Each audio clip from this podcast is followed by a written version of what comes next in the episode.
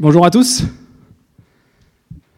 Je ne sais pas comment s'est passé votre semaine, mais j'imagine que je vous apprends rien ce matin en lisant ce texte de Genèse chapitre 3 et en vous informant que oui, il y a un truc qui ne tombe pas dans notre monde.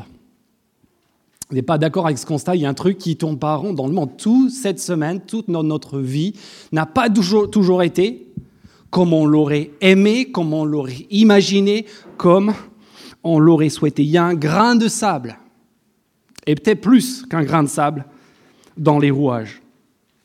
Et la question, à partir de là, la question devient, et la question que j'ai envie de vous poser, c'est franchement, franchement, est-ce que vous, vous y croyez? Est-ce que vous y croyez? Pas, en Dieu, pas en la Bible, mais est-ce que vous croyez à l'avenir? À votre avenir, à l'avenir de vos proches, de vos enfants. Est-ce que vous croyez à l'avenir de notre monde? C'est une question qui n'est pas simple à aborder parce que, bon, on a tous en nous, n'est-ce pas, un petit pessimiste?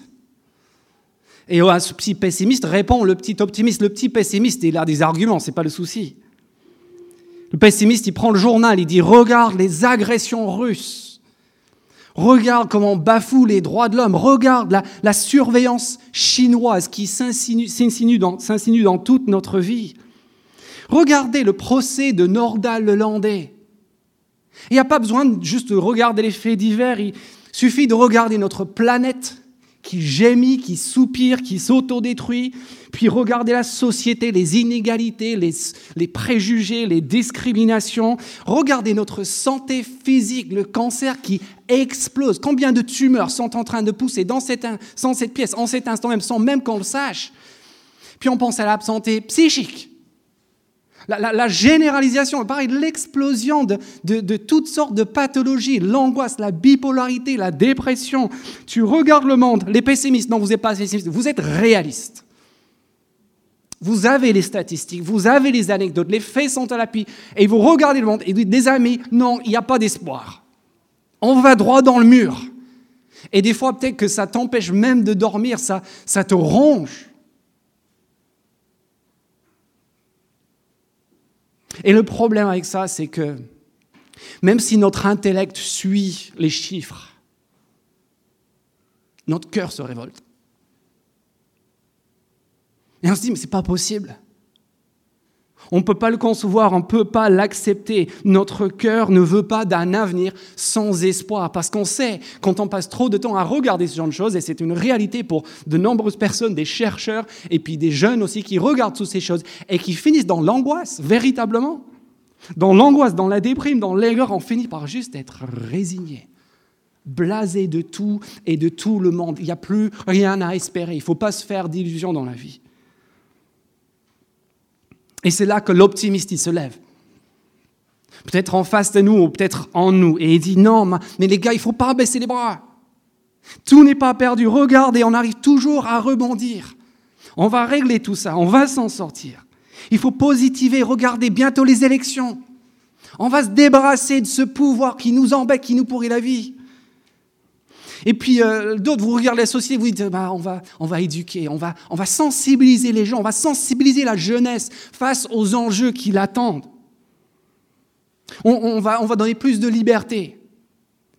Puis après tout, il y a, il y a la technologie. Regardez tous ces, ces incroyables progrès technologiques. On trouvera bien un truc. La médecine ne cesse de progresser. Il y a la, la, la science. Et ça, nos cœurs, ils veulent croire à ça, n'est-ce pas? On a besoin d'y croire. Le problème, c'est que même si le cœur suit là pour ce coup-là, c'est l'intellect qui ne suit pas. C'est le cerveau, ce sont les faits qui ne suivent pas. Ce sont même aujourd'hui les scientifiques qui ne suivent pas. Écoutez ce que dit un collectif de chercheurs publié récemment aux éditions Seuil.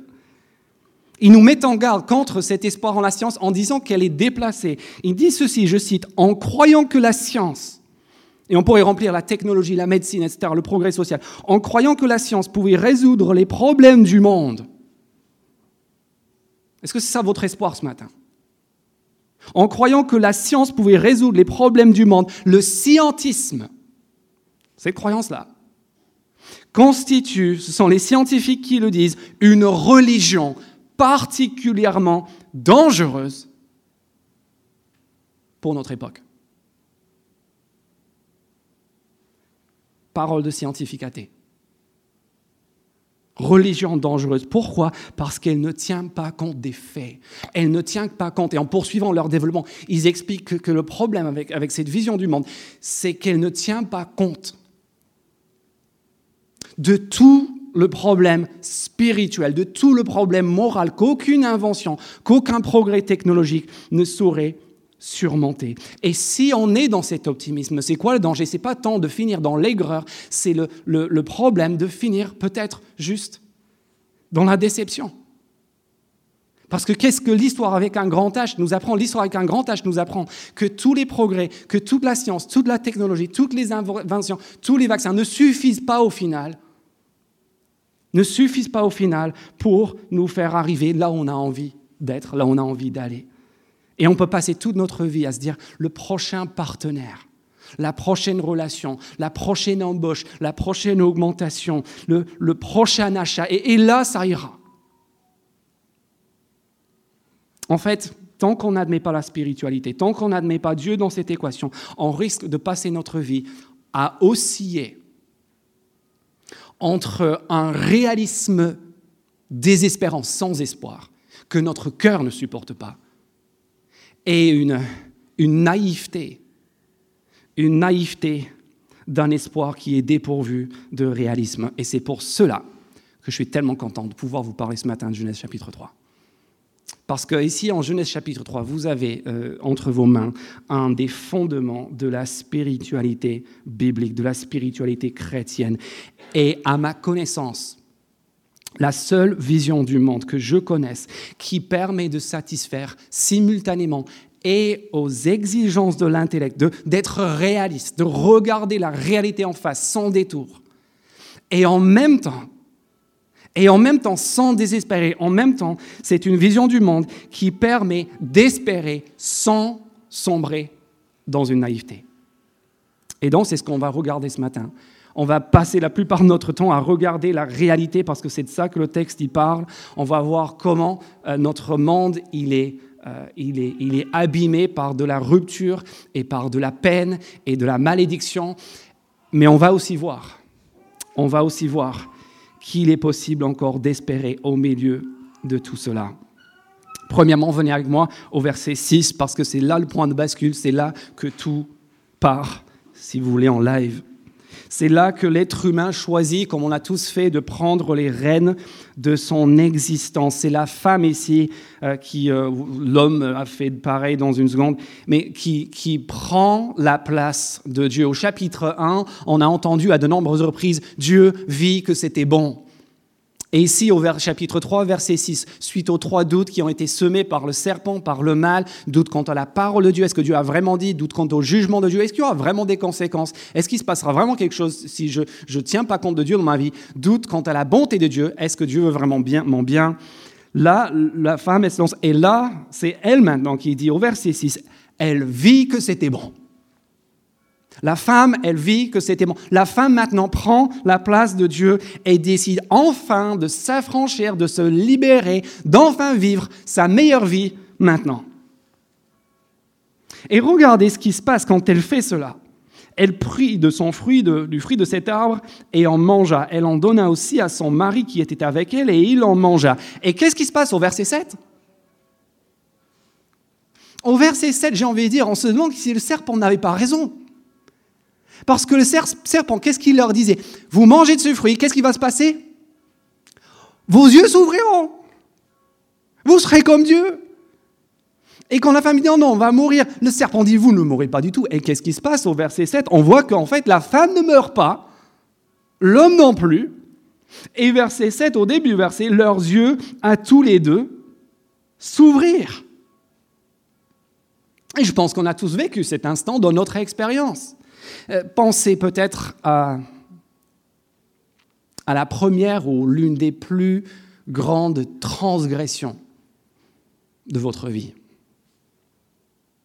La fois où vous, vous avez dit, Je sais qu'il y a un interdit. Je sais qu'il y a quelque chose que les autres disent qu'il faut pas faire. Que moi, peut-être, je me dis qu'il faut pas faire. Et est-ce que vous vous souvenez de cette appréhension? Tu tremblais presque devant cette, cette limite, cette barrière, cette transgression. Et puis, hein, tu prends ton courage à deux mains et tu te lances. Tu fumes ta première cigarette. Tu, tu vis ta première soirée, ta première relation, ta première infidélité, ton premier mensonge et tu attends que le ciel te tombe dessus. Et qu'est-ce qui se passe? Bah, Rien. Tes yeux, ils s'ouvrent. Et tu n'es pas mort. Et tu as cette, bouffée d'euphorie. Ça y est, je suis Dieu, je savais. Il voulait me pourrir la vie. Il voulait m'empêcher de vivre. Et là, je vis. Vous êtes passé par là? On y est tous passés. Et le problème, ce n'est pas tellement le moment. Le problème, ce sont les heures et les jours et les semaines et les mois qui suivent. Parce que lorsque l'adrénaline est retombée, et le charme de la nouveauté, vient quoi? Vient la réalisation. En fait, je l'ai fait. Et je suis toujours moi. La vie continue. Comme, si personne n'était au courant. La vie continue. Moi, je suis toujours moi. Je suis pas devenu Dieu. Je suis pas devenu immortel. Je suis pas devenu tout-puissant. Je n'ai pas le secret de l'existence. Et donc, la vie continue. Mais en même temps, les problèmes commencent et on n'est pas bien avec le temps. Et c'est ça qu'on voit dans les versets 7 à 13. On n'est pas bien. Et qu'est-ce qui se passe? En premier lieu, on se cache on se cache, vous avez vu ça au verset 7 On se cache à soi, on se cache aux autres, on se cache à Dieu, le verset 7. La deuxième partie du verset, qu'est-ce qu'ils font? Ils prennent conscience qu'ils sont nus. Ils sont exposés, ils ont honte. Et donc, qu'est-ce qu'ils font? Ils s'attachent des feuilles de figuier ensemble, ils s'enfirent des ceintures. Pas des habits, juste une petite ceinture, parce que ça pourrait peut-être faire l'affaire. Et il faut comprendre ici, des fois, on a l'habitude de voir ces images du jardin d'Éden et on imagine c'est peut-être Fashion Week. Euh, ce sont des habits bio tendance. Euh, voilà, la ceinture en feuilles de figuier, c'est voilà, c'est écologique, c'est très bien. Le premier bikini en, matière 100% naturelle. Non, non, non, non, non. On a ici pas, pas une expression artistique hors pair. On a ici le geste désespéré, en toute urgence. la, la, solution de fortune, c'est ce terrible moment quand tu passes, euh, tu passes ton premier week-end chez les beaux-parents. Et le matin, tu vas à la douche. Tu prends ta douche tranquille après, et puis tu te rends compte que tu as oublié de fermer la porte. Et là, au moment critique, qui entre dans la pièce? C'est ta belle-mère, bonjour Et là, tu prends la serviette et tu essayes de sauver les. Ça, c'est ce qu'on a ici au verset 7. C'est une, quand, Dieu il crée, quand Dieu il fait les choses, quand Dieu il entreprend, c'est avec panache, c'est avec brio, c'est avec élégance. Il est maître de ce qu'il fait, il est souverain de ce qu'il fait. Et la première création de l'homme, vous l'avez ici, et c'est un geste désespéré pour essayer tant bien que mal de cacher la misère. Parce qu'il n'est pas bien, il est en train de se cacher mon nez et mes abdos et, mes fesses et puis mes boutons, et on n'est pas bien vis à -vis de soi-même on veut se cacher des autres, et surtout, on veut se cacher de Dieu. Et c'est pas juste qu'on se cache de Dieu, on fuit aussi Dieu. Verset 8, quand ils entendirent la voix de l'Éternel Dieu en train de parcourir le jardin vers le soir, l'homme et la femme se cachèrent loin. Ils recherchent le recoin de l'univers le plus loin de ce Dieu. En fait, ce qui s'est passé, c'est que leurs yeux se sont ouverts. Le problème, c'est ce qu'ils voient n'est pas seulement décevant, c'est aussi une distorsion de la réalité. Si on a lu les chapitres 1 et 2 de la Genèse, nous savons que tout ce que Dieu fait jusque-là, c'est bien, c'est merveilleux, c'est la bénédiction et c'est le bonheur. Et maintenant que leurs yeux sont ouverts, qu'est-ce qui s'est passé? Leur vision de Dieu, ils ne voient pas plus Dieu comme la solution, ils voient Dieu comme le problème. Et ça, ce sera votre cas peut-être ce matin aussi. Dieu, c'est le problème. Dieu, c'est celui qui vient m'embêter. Et donc, qu'est-ce qu'on fait? On fuit, on se casse, on ferme la Bible. On arrête de réfléchir à la foi. On, coupe nos contacts avec les croyants autour de nous qui viennent nous embêter avec leurs idées.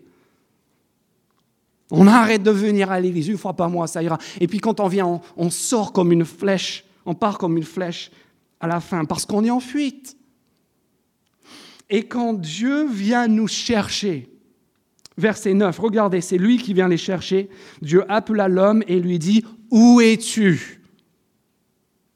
Quand on entend cette voix, peut-être notre conscience, peut-être de quelqu'un, un ami chrétien qui vient nous chercher, verset 10, on a peur.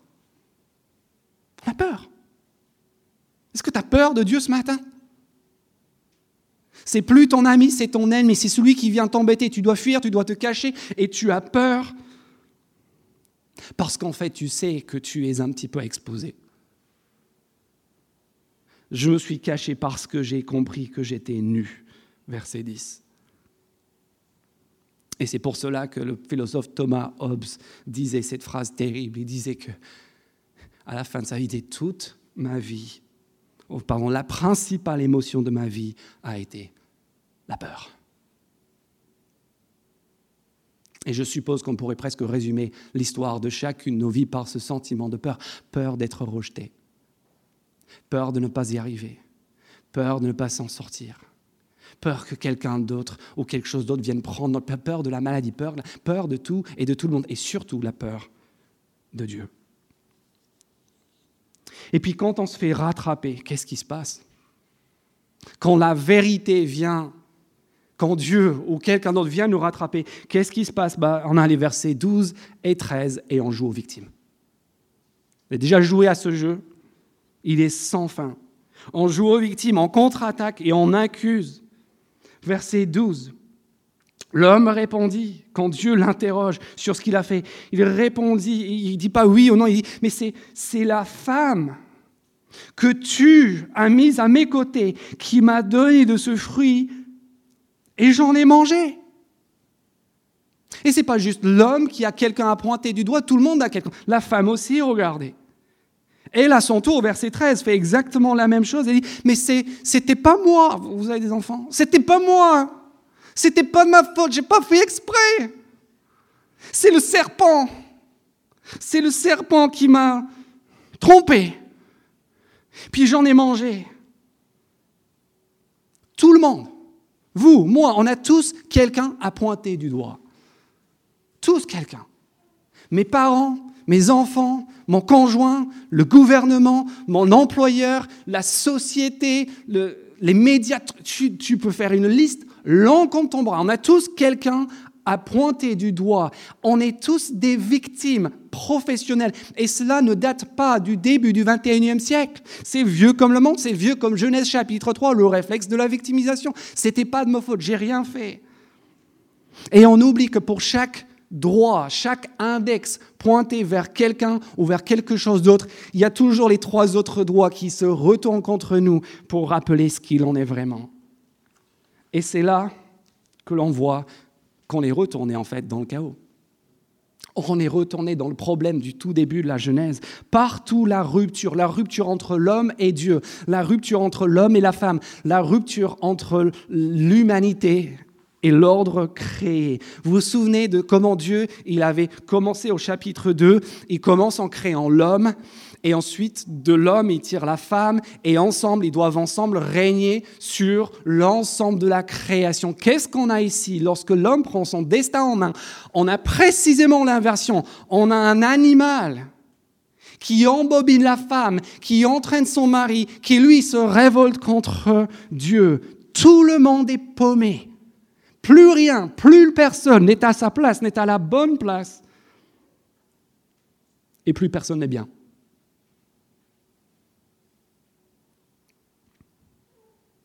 Rupture. Retour au chaos.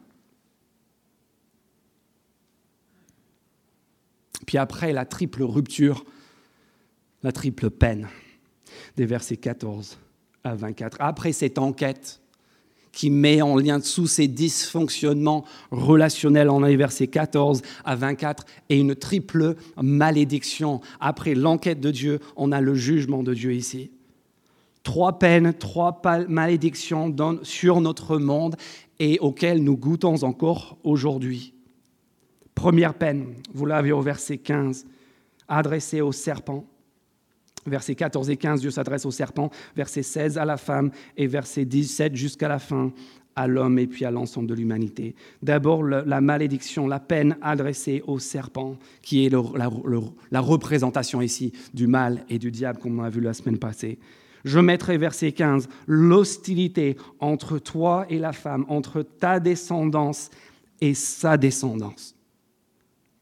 Ce qui va se passer désormais, c'est que notre histoire, l'histoire de notre humanité, sera en fait une lutte, un conflit acharné entre l'humanité et le mal.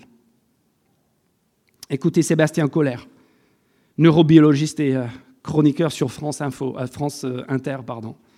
Il dit ceci, c'est sa façon en tant qu'athée d'expliquer ce phénomène. Il dit, il faut en finir, après avoir étudié le cerveau, il dit, il faut en finir avec la vision d'un esprit humain cohérent, maître de son destin, capable d'agir par la force de la raison pour s'assurer le meilleur avenir possible. Il est animé, dit-il. Il est animé, l'humanité est animée de forces contraires qui n'arrivent pas à réconcilier. Ça, c'est la façon athée de décrire la réalité de Genèse 3, 15 cette force qui est plus forte que nous, qui nous porte constamment, incessamment vers le mal, vers ce qu'on n'a même pas envie de faire, et vers ces, ces expressions, mais c'est parti tout seul, et c'était plus fort que moi. C'est pour ça qu'on passe toute notre vie à faire ce qu'on ne voulait pas faire, et à ne pas arriver à faire ce qu'on voudrait faire. Première peine, conflit lutte constante entre l'humanité, notre humanité, et le mal. Deuxième peine. Deuxième malédiction, verset 16, après la peine adressée au serpent, la peine maintenant adressée à la femme.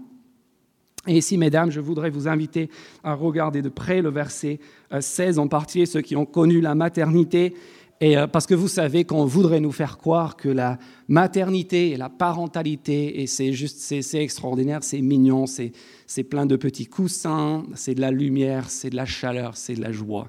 Vous, savez, quand, vous allez à l'hôpital, et, comme si vous n'aviez pas déjà dépensé assez d'argent pour tout le bazar, pour avoir un enfant, il y a le, photographe qui se présente. Et euh, là, tu es, tu es, tu es cicatrisé de partout, éclaté, explosé, sous antidouleur. Euh, tu n'as pas dormi depuis deux jours.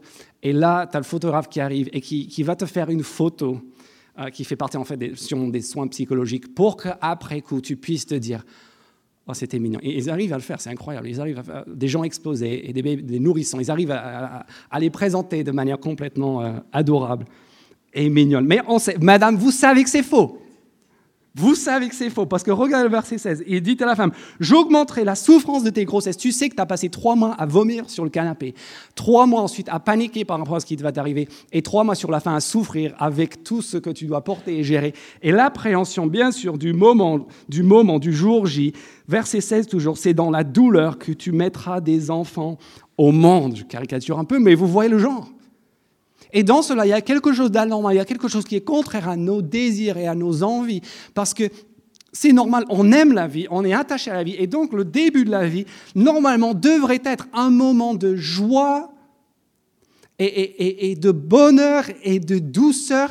Et la réalité ici, c'est qu'il y a une douleur. La jeunesse de chaque existence humaine se fait avec sa part de douleur. Dès le, premier jour, en fait, on est sous cette malédiction. Il n'y a pas juste la malédiction sur la parentalité, il y a aussi la malédiction sur la conjugalité. Regardez la deuxième partie du verset 16, en tout bas de la page 4 et début de, la page 5. Tes désirs, il parle ici à la femme, tes désirs se porteront vers ton mari, mais lui, il dominera sur toi.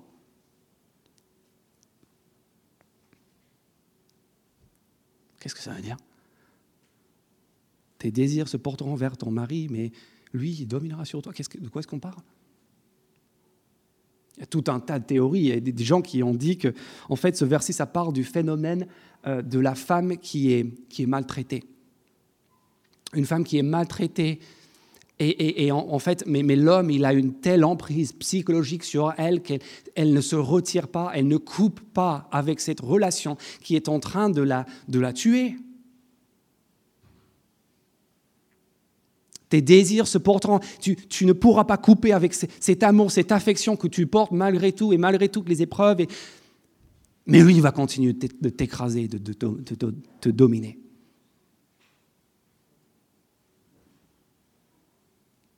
Peut-être, mais je ne pense pas. Parce qu'exactement la même phrase revient au chapitre 4 et le verset 7. Et il nous éclaire exactement la même phrase quelques versets plus loin. Regardez le chapitre 4 et le verset 7. Ici, c'est Dieu qui parle à Cain.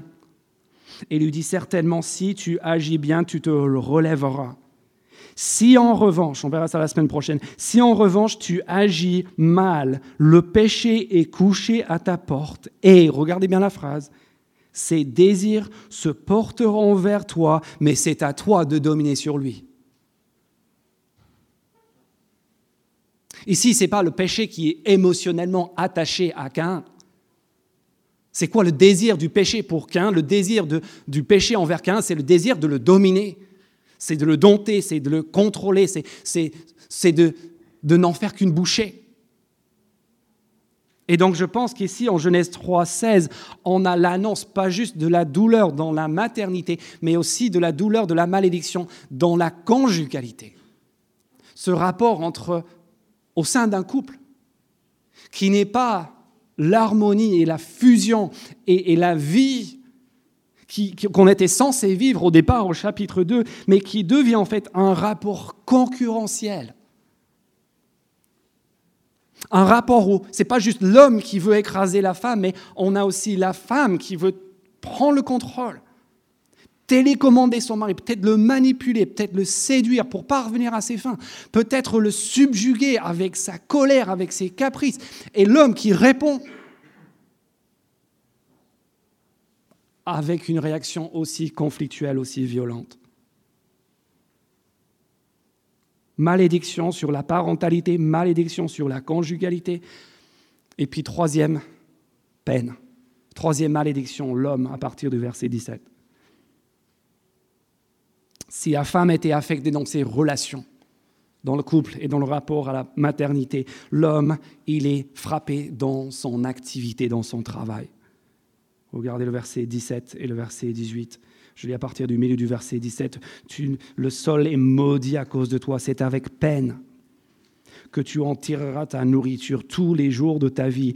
Il, le sol, te produira des ronces et des chardons, grains de sable dans les rouages les conflits, les ennuis, les problèmes.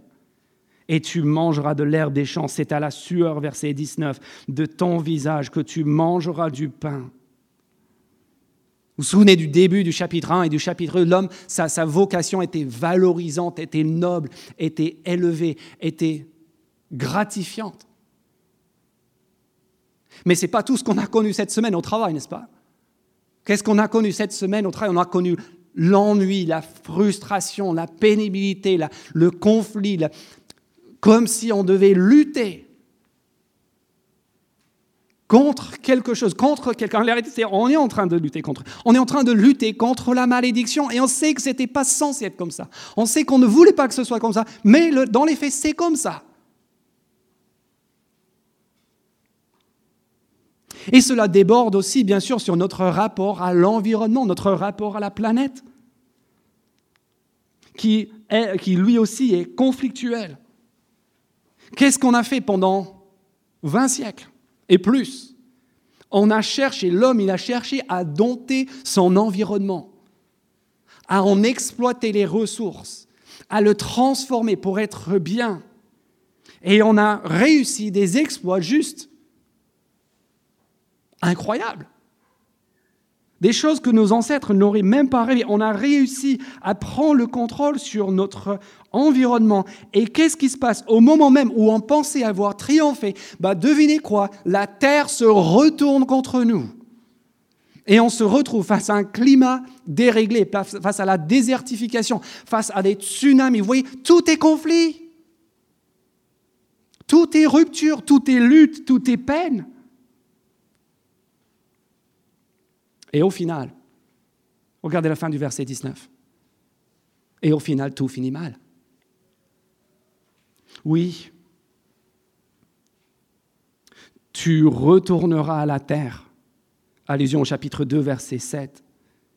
Puisque c'est d'elle que tu as été tiré. Oui, tu es poussière. Et tu retourneras à la poussière. Et oui, l'homme n'est pas tombé par terre au moment de manger le fruit. Mais si on regarde les versets 22 à 24, on comprend ce qu'il s'est passé.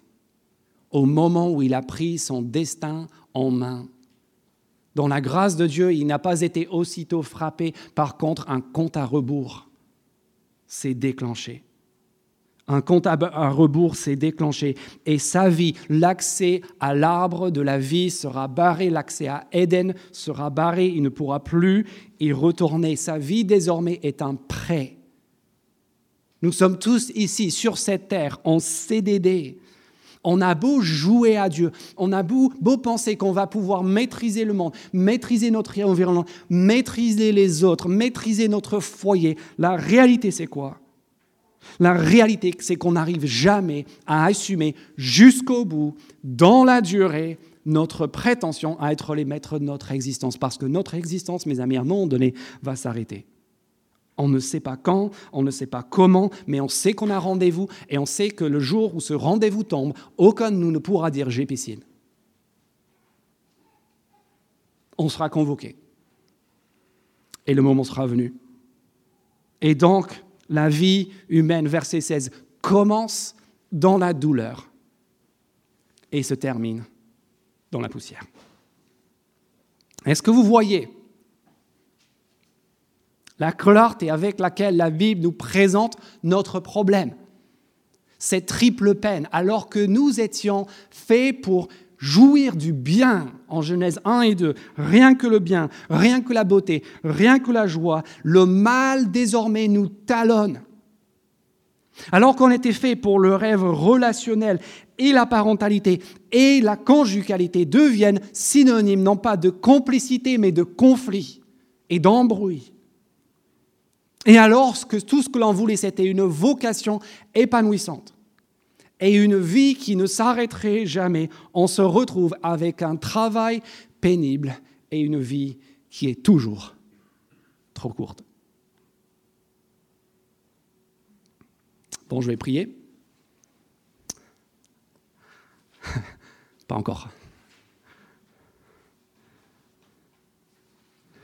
Parce que si on s'en tient là, qu'est-ce qu'on fait?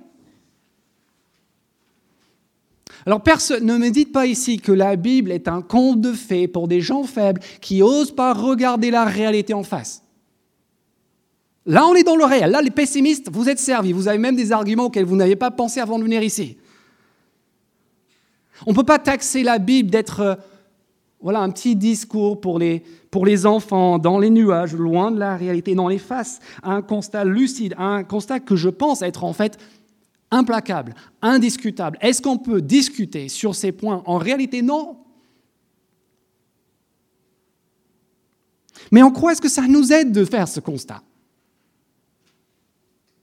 Qu'est-ce qu'on fait? On, se tire une balle? On fait tourner les cachets de suicide?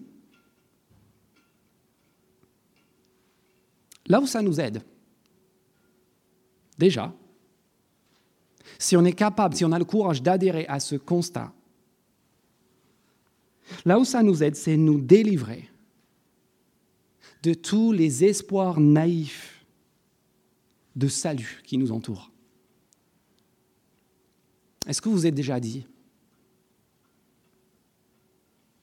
Si j'arrive juste à changer ça,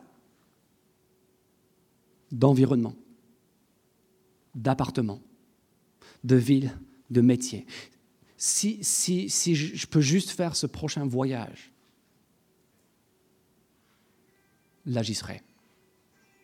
Là, le bonheur sera enfin à ma portée. Là, je pourrai peut-être à nouveau franchir le seuil de, de cet Éden dont on a été exclu. On a tous nos plans de salut fonctionnels, n'est-ce pas? Et même en tant que chrétien, ce texte, il nous aide parce qu'il nous délivre de cette crise de foi qui est née de quoi? Qui est née du fait que tu crois qu'on t'a dit que si tu obéis à Dieu, si tu fais ce que Dieu y veut, eh bien tout va baigner.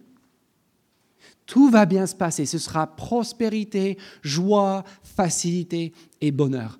Désolé, mais tant qu'on est sur cette terre, tant que ces malédictions sont d'actualité, ça, ça ne marchera jamais. Et toutes les publicités et toutes les images des réseaux sociaux de telle ou telle personne avec sa vie idéale, et tout même ces chrétiens qui nous promettent le paradis sur terre, peuvent aller étudier Genèse chapitre 3, et là, on coupe court à toutes ces illusions de salut humain. Mais si ce salut-là, si cette vie-là ne se réalisera jamais dans ce monde, qu'est-ce que ça veut dire? Ça veut dire en fait qu'on est tous à la recherche. Et c'est ça qui est incroyable. Malgré tous ces faits objectifs, malgré ces doutes et ces peines et ces malédictions, vous et moi, l'espoir refuse de mourir. Il n'y a personne ici qui est prêt à abandonner en réalité.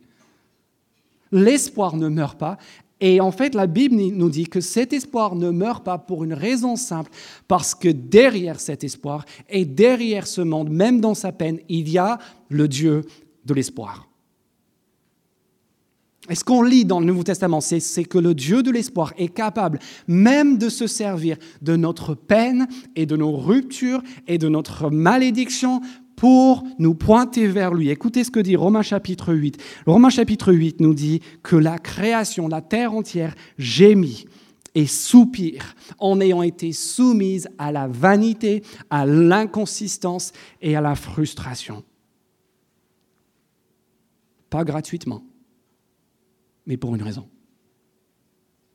Dans l'espoir d'être un jour délivré, libéré de cet esclavage qui mine nos vies à chacun. Et ce Dieu de l'espoir, hein, c'est avec ça que je veux vous laisser. Ce Dieu de l'espoir n'est pas une invention qui arrive tardivement à la fin de la Bible. Ce Dieu de l'espoir, il est déjà ici. Regardez le verset 9 du chapitre 3. Qui est ce Dieu, le Dieu de l'espoir C'est le Dieu qui est en train de faire quoi? Qui vient dans le jardin auprès de personnes qui sont en train de se cacher, qui vient auprès de personnes qui le fuient, qui ne veulent pas entendre parler de lui et qui pose cette question Où es-tu? C'est pas l'homme qui revient en mendiant S'il te plaît, est-ce que tu m'accepterais? Est-ce qu'on peut rafistoler tout Non, c'est Dieu qui vient, c'est Dieu qui dit, et qui dit encore ce matin à travers Jésus-Christ Où es-tu? Jésus-Christ qui vient et qui déclare, qui, explique la raison d'être de sa venue et qui dit, moi je suis venu pour chercher et pour perdre ce qui était perdu. Pour chercher et pour trouver et pour sauver des gens paumés, des gens dans le chaos, des gens dans le désordre. Et ensuite on arrive au verset 15.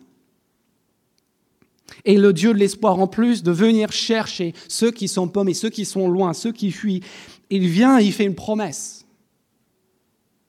Il fait la promesse que oui, il y aura de l'hostilité entre la descendance du serpent, entre le mal et l'humanité. Regardez verset 15, je mettrai l'hostilité entre toi et la femme, entre ta descendance et sa descendance. Mais regardez la fin du verset, parce que cette lutte, ce conflit sera un conflit, une lutte inégale.